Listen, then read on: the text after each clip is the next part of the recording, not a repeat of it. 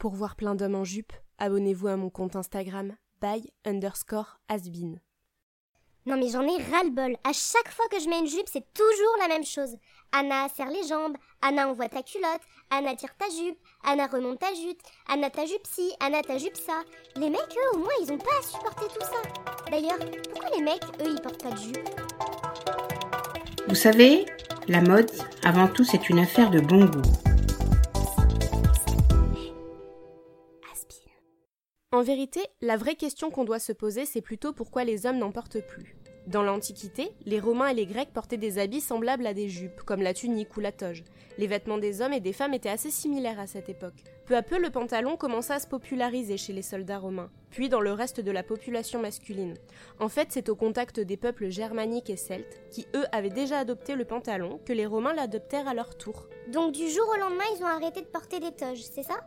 Non, pas complètement. Pendant longtemps, le pantalon est considéré comme un vêtement barbare. D'ailleurs, une loi interdisait le port du pantalon dans la ville de Rome. La tunique continuait d'être portée au cours du Haut Moyen Âge. Jusque-là, les vêtements masculins et féminins étaient encore très similaires, mais contrairement à celle des femmes, la jupe des hommes était courte. C'est marrant, j'aurais pensé l'inverse. Et c'est à partir de quand alors que c'est devenu un vêtement uniquement féminin? C'est à partir du XVIe siècle que la jupe est considérée comme un vêtement typiquement féminin la tunique courte et les collants des hommes se transforment progressivement en culotte, qui n'est ni plus ni moins que l'ancêtre du pantalon. Un siècle plus tard, la culotte devient l'emblème de l'aristocratie française. C'est pour ça qu'à la Révolution, les gens issus du peuple qui portent le pantalon sont rebaptisés les sans-culottes.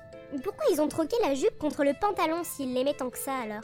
En fait, c'est uniquement pour une question de praticité. Tu es la première à le dire, la jupe, c'est pas vraiment le vêtement le plus pratique au monde pour la vie quotidienne. À la cour, les rois ont continué de porter des vêtements qui appartiennent aujourd'hui à la garde-robe féminine. Ils portaient des vêtements très longs et très amples qui amplifiaient la silhouette. Les accumulations de tissus rendaient d'ailleurs les tenues extrêmement lourdes et peu confortables. Mais à la cour, ce n'était pas un problème. La fonction première du vêtement, c'était d'étaler sa richesse et de mettre en avant son rang. Au Moyen Âge, il y avait beaucoup plus d'excentricité. L'homme avait le droit de jouer avec les apparences, plus que la femme d'ailleurs. Plus tard, un vêtement court et exclusivement masculin fait son apparition. Il rencontre un franc succès à la cour. Il s'agit du pourpoint. C'est une sorte de veste conçue à l'origine pour se placer sous la cotte de maille. En fait, elle était surtout appréciée parce qu'elle mettait en valeur la silhouette des guerriers. C'est le premier vêtement masculin qui se démarque réellement des vêtements amples de l'époque. Petit à petit, les jupes, les tuniques et les vêtements amples sont délaissés. Le pourpoint devient un signe de virilité surtout avec l'apparition de la braguette. Ah, oui, la braguette, parlons-en. Il s'agit à l'époque d'une pièce de tissu rembourré aux proportions complètement délirantes. Ah ouais, d'accord, je vois le genre. Ça jouait à qui avait la plus grosse, quoi. T'imagines la technique de drague à deux balles de l'époque Euh, salut, excuse-moi de te déranger, je te trouve très charmante, sache qu'en tout cas, j'ai une très grosse braguette.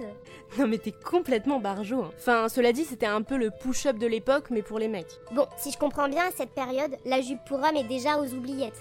Exactement, le 19e siècle marque la fin de cette période. Jusqu'à présent, les vêtements masculins étaient plus excentriques, plus bariolés, plus colorés. Au milieu du siècle, c'est l'arrivée des premiers colorants chimiques, et la mode masculine s'en empare bien évidemment. Les vêtements étaient ornés de broderies et la variété des tissus était plus grande. Désormais, la coquetterie est réservée aux femmes. Les matières sont plus sobres et souvent noires. C'est l'arrivée du smoking et du pantalon de costume. Jusqu'alors, la culotte était plutôt courte. Pour la première fois en 1830, le pantalon arrive à niveau des chevilles.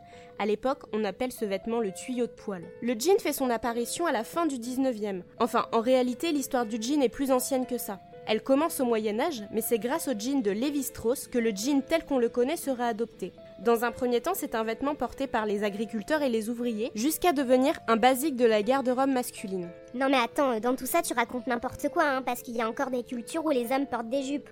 Oui, c'est vrai que je me suis exclusivement concentrée sur la culture occidentale dans ce podcast. En Indonésie, par exemple, les hommes comme les femmes portent le sarong. C'est une grande pièce de tissu qui se place autour de la taille. Ce vêtement peut être aussi bien porté chez soi que pour des cérémonies. Ah, et puis il y a le kilt aussi.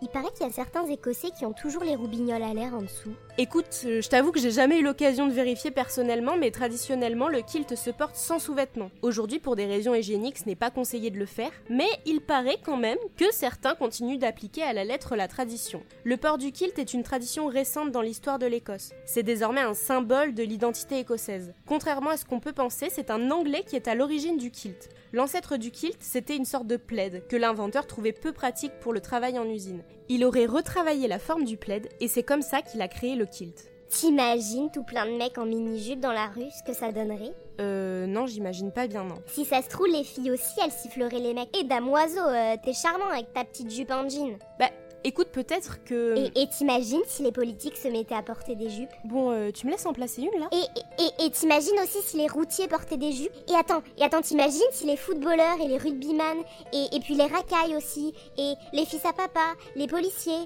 les maçons, les acteurs, les mecs de télé-réalité, les serveurs, les plombiers, les carleurs, les cow-boys, les bûcherons, les athlètes, les musclés, les maigrichons, oh, et les blonds, les bruns, les roux, les ténébreux, les fragiles, les virils, les sympas, les cons, les beaux, les moches, les petits, les grands, les timides, les courageux.